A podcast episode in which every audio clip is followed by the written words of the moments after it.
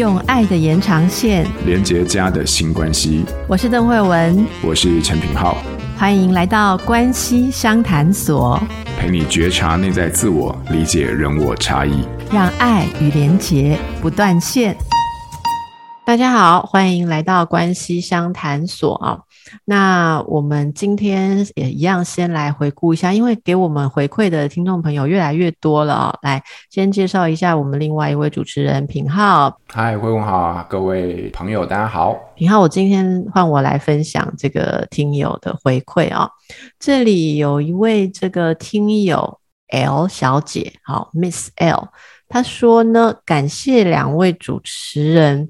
啊，然后，呃，有时听得出来两位有意见不同之处。哎，Hello，我们意见常常不同吗？嗯嗯，基本上应该还好吧。总要有点不同啊，不然要两个干嘛嘞？对不对？好，但总能表达自己，同时支持对方，非常喜欢这样的互动哦。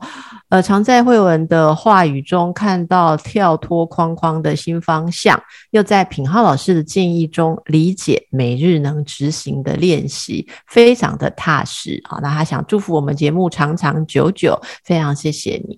然后 Peggy 跟我们说，这个呃也是说对谈，然后说解开很多原本想不通的结，也希望我们节目可以长久的做下去。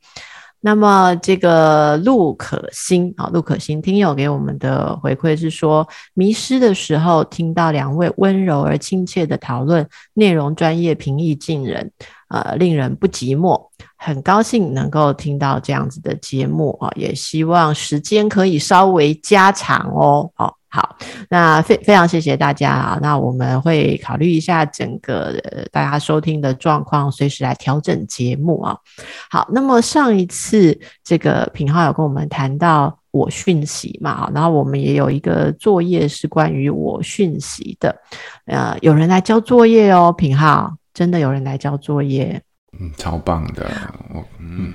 念一下这个我讯息的作业，然后请品浩老师给一点回馈。哈，他的我讯息作业是说：我知道你在心疼不舍我，但你提的建议不但让我增加困扰，而且有压力耶。你生气，我也生气，这样你原本的好意不就白费了？好，那这是玉华尝试用我讯息来做一些沟通，可以请品浩老师再给他一点回馈跟鼓励吗？嗯，很棒啊，就是玉华这个，我觉得就是谢谢你啊，因为这我觉得你很用心在把我们的一些沟通的一些想想法，就是落实在生活当中。那我觉得其实你，我觉得你，我在看你的这个句子的时候，其实因为我不是很清楚，就是说。那个脉络就是说，你大概是对谁，在什么情境底下，因为什么关系，然后想要提出这样的一个一个回应。但是我觉得，我觉得有一个部分很重要，就是我感受到，就是说，其实你有在试着去表达自己的一些需求，而且你也从自己的角度出发，试着让对方啊、呃，可以看到你的一些。感受跟想法，我觉得这一点就非常非常棒了哈。那呃，我讯息他其实，我觉得他不应该是拘泥在那个形式。所以说，当你有试着表达出自己的需求跟感受的时候，而对方也可以理解到这样的一个。感受背后的原因的时候，我觉得就开启动了一些我们彼此调和或者是协同的开始了。好，所以说我在猜啦，我在猜，其实这这个状况应该是说有一个人针对你其实蛮困扰的事情，他想要透过一些问题解决的方法，然后期待你直接去执行，然后来降低你的不满。好，就好比说这个人际关系里面，有些时候有些人就是很自私，然后你听到你看他明明这个自私扫到你，然后呢你你没有说，然后旁边的人可能就会很焦虑，就是说啊你。就直接跟他讲就好啦，你就跟他讲说不可以这样，你太过分啦。哦，他其实也想要帮你解决问题，甚至解决这个造成问题的人。哦，但很多时候我们在现场，我们可能基于很多原因就不可能这样，不太可能这样做。所以，如果你，我觉得你的需求是希望，我觉得啦，我觉得你很需要知道自己的心疼，跟你很需要知道自己的这个状况被听见，你也可能会想要有一个人理解，但你不见得是需要那样的一个建议。好，所以说，我觉得或许我们可以直接说也很好，比如说，就我知道你其实是蛮心疼我的状况，所以你才会想要呃提出建议来帮我解决这个问题啊，但是。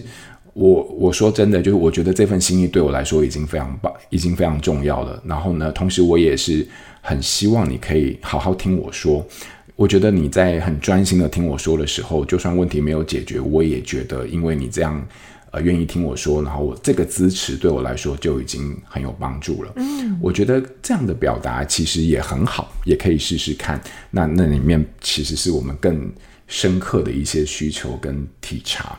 好、所以我我想要分享给玉华，就是非常感谢你的一个这样的尝试，我觉得很棒。那如果说你想要让对方，你你更知道你自己其实是希望对方怎么做的话，也可以练习让他知道，这样很好。好，好，非常感谢你。哦，谢谢平浩老师哦。好，那我们赶快来看哦。今天我们要请教平浩老师的是，这个暑假快来了，呃，假期来的时候，其实大孩子们就会自己跟朋友安排一些出外游玩哦。可是他们做的事情，有时候家长会有点心惊胆跳。好的，也就是他们那种大玩特玩的方式，不管是去海边啊、去山上啦，或者是这个进行什么样特殊的活动。当孩子进入青少年的阶段，他们的身心已经不是小孩的状态喽。啊，他们慢慢的其实会呃挑战他们自己的很多极限，所以爸妈有时候很担心他们会有危险，哦，担心他们走偏，可是又知道不给空间怎么会长大？好，能够长到现在这样，也是因为从小不断的把这个空间放大嘛。可是又很。害怕孩子不在自己视野内的时候，会不会受到什么伤害啊？不管是诱惑啦啊，或是各种样子的这个风险。这个阶段的孩子又特别不是很想爸妈管他的事，所以爸妈到底要怎么做？好，到底他是跟谁在玩？我要问到什么样的程度？我会我可不可以跟他说某些事情太危险不能做？好，可是他们又是回我一句说：那既然有别人做，就表示这是一件可以做的事，到底要怎么办呢？品浩有没有常常遇到这样子的询问啊？会，就是孩子一进到青春期之后，基本上。什么都是问题，对不对？就是相处沟通，然后距离上面，哇，天哪，全部全部都是变成家长很困扰，因为他就再已经不是以前那个，就是说，呃，乖乖听话，然后没什么想法，什么都可以服从了，嗯、没有啦，他现在什么都要刁你一下，反驳你一下。哦，然后高中国中这个阶段就是干话，就是每天都在发生，所以家长其实呃都很心累啦，对对，只要一相处就很心累，就好比你看慧文这个听友不是也有提问对不对？我来帮这个 Ron 念一下他的问题哦。呃，他说，我觉得他讲的很好，这是所有爸妈的问题耶。他说。我他说他知道，一方面是要相信孩子，你就是你陪伴一个孩子转大人的时候，你应该要相信他，然后给他空间。可是你又要帮他坚守该有的纪律，这两个中间到底要怎样找到一个平衡？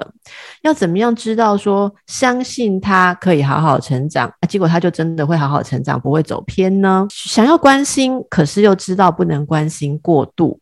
好，那到底这应该要怎么办？这种焦虑、不知所措的无力感，我觉得还有很多其实是责任感啊。哈，很多爸妈应该对这段话都很有共鸣啊。这个我们听有容其实是把它嗯具体的描述出来，所以我想就请平浩老师来帮我们比较细节的回答这个问题。那种想要知道要放手，不能捏太紧，可是又觉得好怕，很怕自己错失了什么，没有顾到啊。这个爸妈的。心态，我们的心态要怎么调整呢？我我觉得我我现在目前也还在慢慢的学习当中啦，因为我自己本身也是家长。那慧文，等下我也想就看看你怎么想。那我我就我自己的一些体悟好了，就是我来跟大家说说聊聊看。因为你刚刚有聊到，你刚刚有说到放手这个东西，我觉得放手这个意象其实蛮传神的。放手这个词其实是蛮传神的，因为我们什么时候开始牵手，就是就是孩子其实非常小的时候，有没有？就是他他还在开始就慢那个慢慢慢在学着那个走步的时候，你会发现哇超不稳的，然后我们就会一直牵着他的手，我们很怕他会跌倒。所以放手其实是相对于我们牵着他的手。那当什么时候开始牵着孩子的手？就当他开始有自主的能力，开始会走路的时候。所以你就会发现啊，就是我们诶看见他会走的时候呢，我们人生有几个放手的阶段，但是你会发现到头来越牵越紧。哦，什么时候？第一次什么时候放手？就是诶孩子开始会走的时候，你很期待又很兴奋。然后他走走走，你看他快要跌倒的时候，你就会开始就把他牵起来。你牵起来原因就是你怕他他会跌倒。然后呢，你再放他走的时候，他开始走走走，这时候走的比较好了，可是他走很远，然后他开始走，你怕他会走很远，走出你的视线之外，所以你要再把他牵起来，因为你怕可能怎么样，一个不注意他就走出你的视线。好，所以你会发现，就是说。当孩子的能力越来越好，自主的范围越来越大的时候，其实对我们家长来说，反而越难越越来越难放手，因为一旦放了手之后，你不知道他会走去哪里。所以这边有时候我自己本身我看的这个现象，然后。在对照我自己的临床经验，我慢慢开始得到一个比较，嗯，比较我自己慢慢得到一个想想法。这个想法，如果我们把它化成一个公式，诶，怎么可以用公式？但是我自己用公式来想，我比较有一个方向，就是说你会发现哈，我们大人跟孩子都会经历过一个阶段，这个阶段的公式就是啊，脆弱的孩子加上担忧的家长，基本上就等于彼此捆绑。而彼此捆绑就是控制的原型，好，就是控制的原型。什么意思？就是说啊，你怕他跌倒哈，你就赶快把他牵起来。这个牵这个动作本身就是开始在控制他的步伐范围，还有你透过你的力道去控制他的站立跟安全，对不对？所以越担忧的家长怎么样，就会牵得越紧。那越紧就会让孩子越不能迈步，越不能迈步越脆弱，越脆弱让你更担忧，于是担忧就牵得更紧。好，所以脆弱的孩子加上极度担忧的家长或大人，就等于彼此捆绑，而捆绑就是控制的原型。这个是我自己，呃，身为家长之后，我慢慢开始觉得，好像这个是我们身上的一个。一个状态了哈，那所以所以讲到这边，我其实我想说的是啊，其实亲子关系我们虽然都很强调沟通啊啊啊平等啊，或者是等等，但你也必须承认，就是亲子关系本质上面就就是有控制的成分在。哦，这个就是天然控啊，天然的控，天生我们就是要控制，所以这变成就是我们对孩子无尽担心的一个基本成分了。好，所以说我们你就会发现我们在亲子关系里面有一个两难。那如果如果用一句话来说，就是你牵着他的时候，他都不见得走得好，那你放手还得了？所以我在看到呃，刚刚就慧文提。分享这个 wrong 的 wrong 的提问的时候，我自己感觉到啊，我们父母亲的纠结点就在这里啦，就是说你永远不知道他会走去哪，你永远不知道他会不会走偏啦，因为这背后有几个前提，就是因为对于未来的预测。本来就是违反生命的本质，因为生命就是乱数，所以你无法预测，也没办法控制，而控制偏偏又是亲子关系里面的一个解决担忧、解决焦虑的一个很重要的元素。所以我们怎么办？我们就去控制，控制什么？我们去掌握那些可以预测未来的一些可能性，好，包含这个学历啦、课业啦、智商啦、品性啦等等，这些就是我们在自己的经验当中，相信可以用来预测孩子未来的某一种心理。公式，好，随随便啊，我们对话当中很多时候就会呈现出这种公式的某一种形态，比如说啊啊。孩子不会读书，我们就会说没关系，至少他品性好，对不对？品性好就是呃不会犯法。你会发现，诶，我们就是用这些东西来预测他的未来哦。所以学历好就等于他有一个好的未来，品性好等于他不犯法。那学历好加品性好就等于人生很美满，对不对？这些都是都是用我们用来安抚自己现在对于未来的不明的一种焦灼下的一种预测跟控制。但你犯了一个逻辑上的点，就是未来就是乱数，根本无法预测。所以怎么办？呃，我自己是觉得啊，未来这种环境的变动不可预测。但是或许，或许，我我觉得，身为我们父母亲或家长内心的一种焦灼，可以有一个思考的方向，就是看孩子的某一些内在的状态。那我我自己，我我觉得这个不是很客观，但我自己提提跟大家分享一下。当面对孩子，其实你介于啊放手跟这个相信之间，然后又跟控制之间的这种焦灼的时候，我觉得有一些面向，或许是我们可以来理解孩子的一些部分。我我我这这这几年我在做心理辅导的时候，尤其是跟很多青春期的孩子在做心理辅导的时候，其实我我会慢慢去看三个面相。那这三个面相，我觉得。不见得一定是有什么科学上的依据，但是或许可以给家长一些心理上的参考的方向。好，那这三个面向都跟孩子内在状态有关，包也同时在回应我们的一些蛮核心的担心啊。这三个面向我大概讲一下。第一个就是说，孩子对于社会规范的某一种尺度，他自己的判断。那第二个就是孩子对于自我成就的一些动机的展现。那第三个就是孩子对于人际关系的经营的品质。好，这带这三个是我会去看的。什么叫做对于社会规范的尺度的评价？就是。有时候我们不知道孩子未来会不会走偏嘛，哈，就像 Ron 你说的，会不会走偏，会不会走偏，真的不知道啦。但是你可以看一下孩子是怎么看待走偏或者是近视偏差行为，他自己的判判断。所以孩子怎么看待别人的行为，他怎么评价别人行为的对错，有时候那可能就反映出他自己价值观的延伸了，哈。所以他可能回到家跟你抱怨哦，班上那个小明考试都作弊，好，或者是他抱怨他高中国中的时候，哦，那个阿华很过分，他跟我同组。但是他报告怎么样，都从来都不出现，也不不帮忙哈，或者是抱怨某一些人，比如说那个品号怎么样，很自私，都不讲义气。那你会发现他在跟你抱怨的这些不满当中，有时候我们听着听着，这背后其实也反映出他的某一些尺度的标准。哦，所以有时候你听，这不见得是废话，因为这里面是他尺度或标价值观的某一种延伸，他才会有了抱怨的基础，而抱怨之前是他的标准。所以尽管啊，就是孩子跟你抱怨这些，他也不见得自己有多好，但是你至少看到他有一个评价的标准。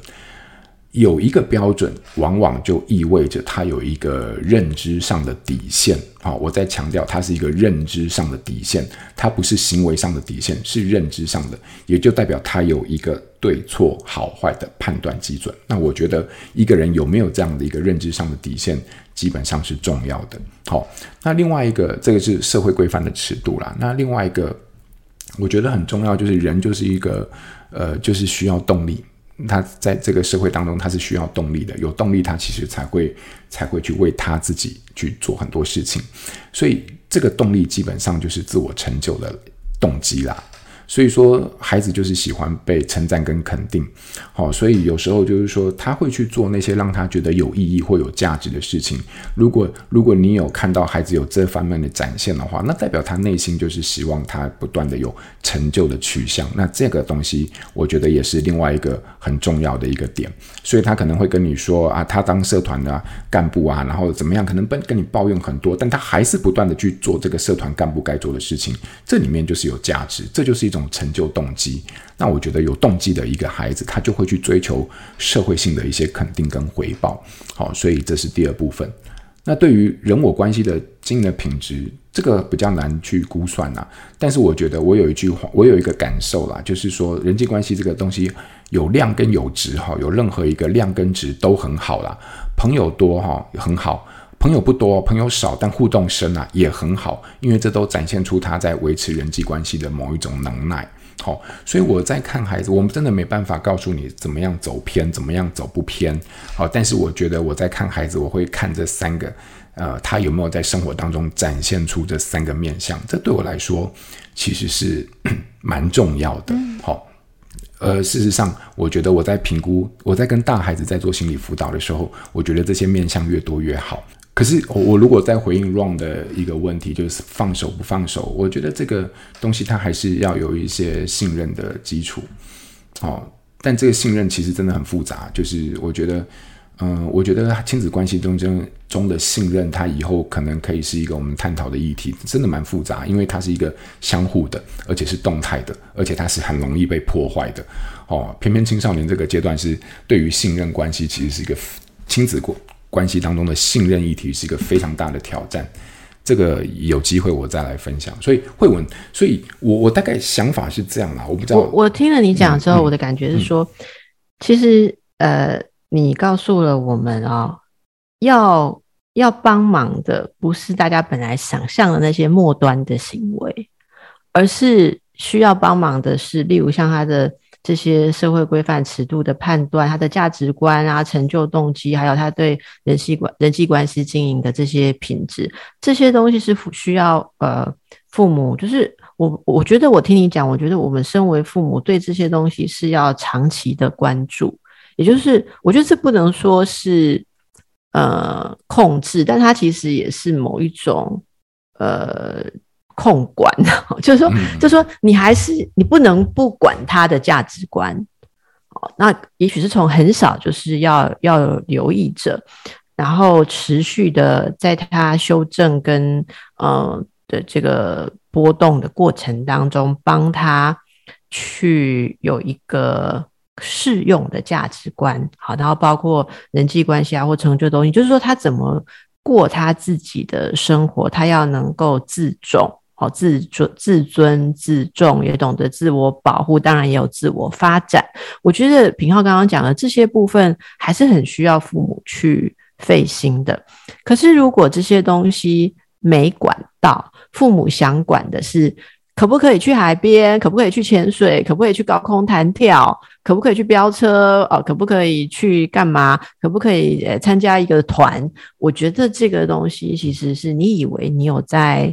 控制，可是你你可能绑着他的手脚，但是对方还是可能会出问题的，因为刚才那些呃基础的东西呃你并不熟悉或者没有办法掌握，所以我想嗯，如果我说刚才我听到的话，我对这个问题的理解是那个平衡好像也不是一个抓跟放的平衡，而是我们要认清啊、我们。我们没什么可管、可控制的，可是我们是可以帮助小孩形成自己管理自己、跟自己保护自己的一个一个机制吧。好，有点像说，嗯，教会他自己怎么有一个能力。我想这是我刚才听到的。那接下来我想再多问一下平浩，我刚你刚才讲的时候，我有一个一个感触。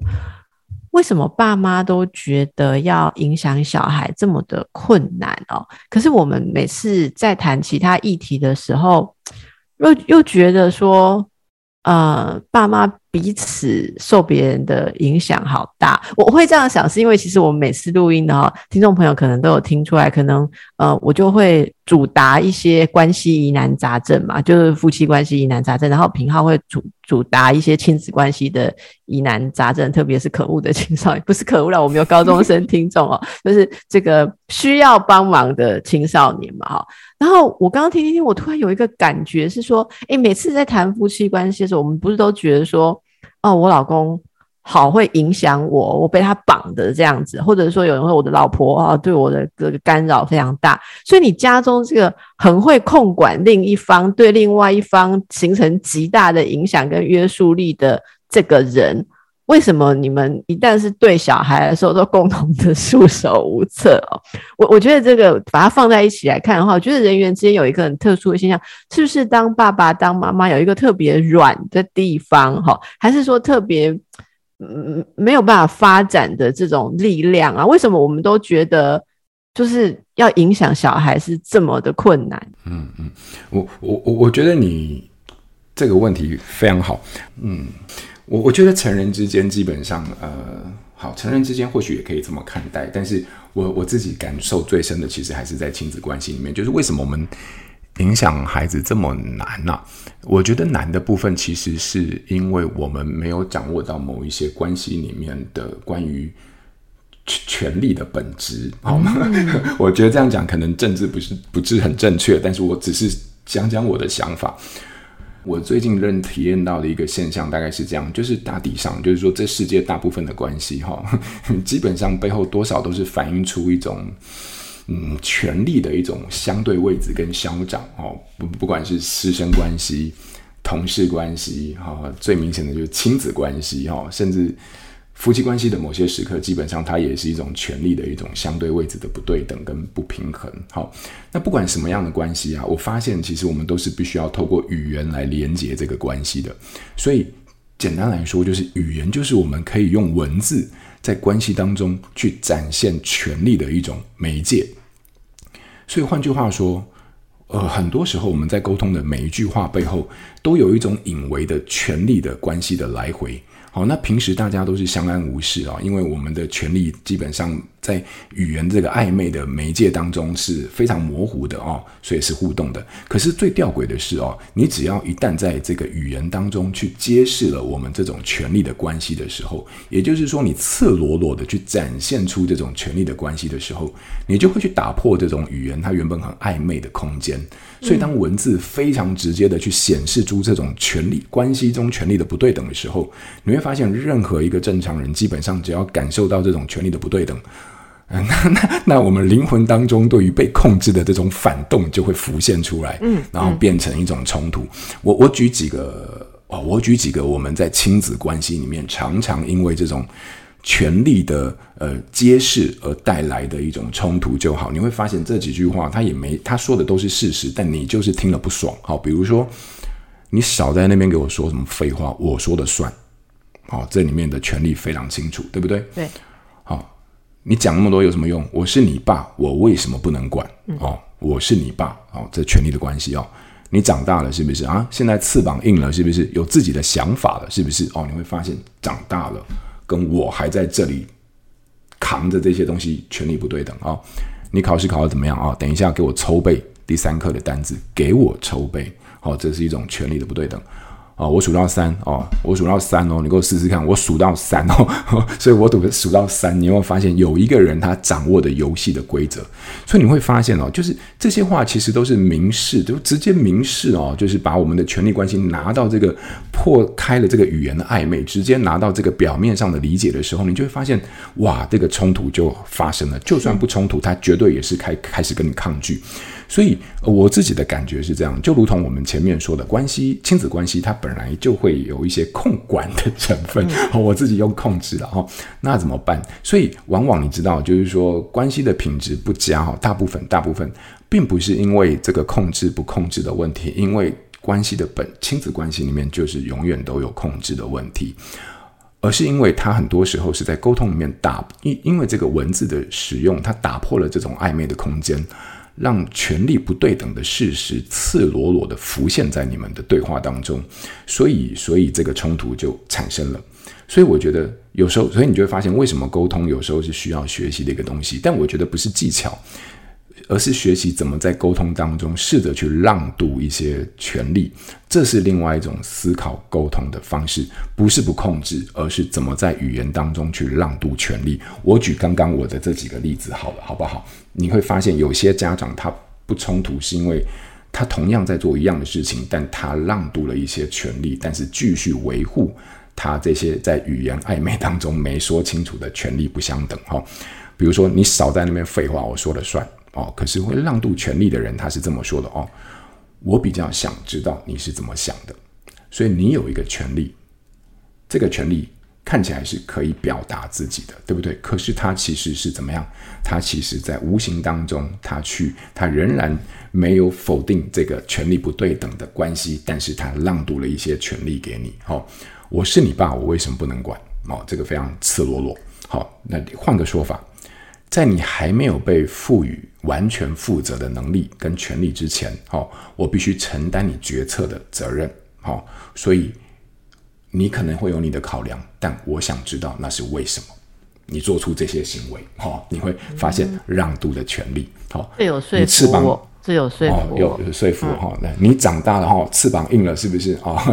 这个这个通常小朋友听到什么翅膀，最讨厌就听到这句哦，什么翅膀长硬了是不是？人家都在关心我飞得高不高，就你管我翅膀硬不硬是不是？哦，所以你会发现让渡权利的说法就会变成哦，你有自己的想法，我觉得这是非常棒的，但你要怎么跟我达成共识？好，你会发现。跟我达成共识，本质上它就是我还是最后权力的主宰者，但是我让你一些权利跟我达成共识。好，你考试考的怎么样？等一下给我筹备第三课的单字。好，朗读权力就会变成，等一下我们一起来准备英文单字吧，我也顺便帮我自己复习一下。好，你会发现朗读权力。我数到三，你给我试试看。好，换成朗读权力。如果这一次按照你自己的步调。你会觉得你要怎么做？你该怎么做？你又怎么计划？好，你会发现其实本质上都仍然是一样的一种关系的事实，但是我们在语言的暧昧当中让渡了权力出去。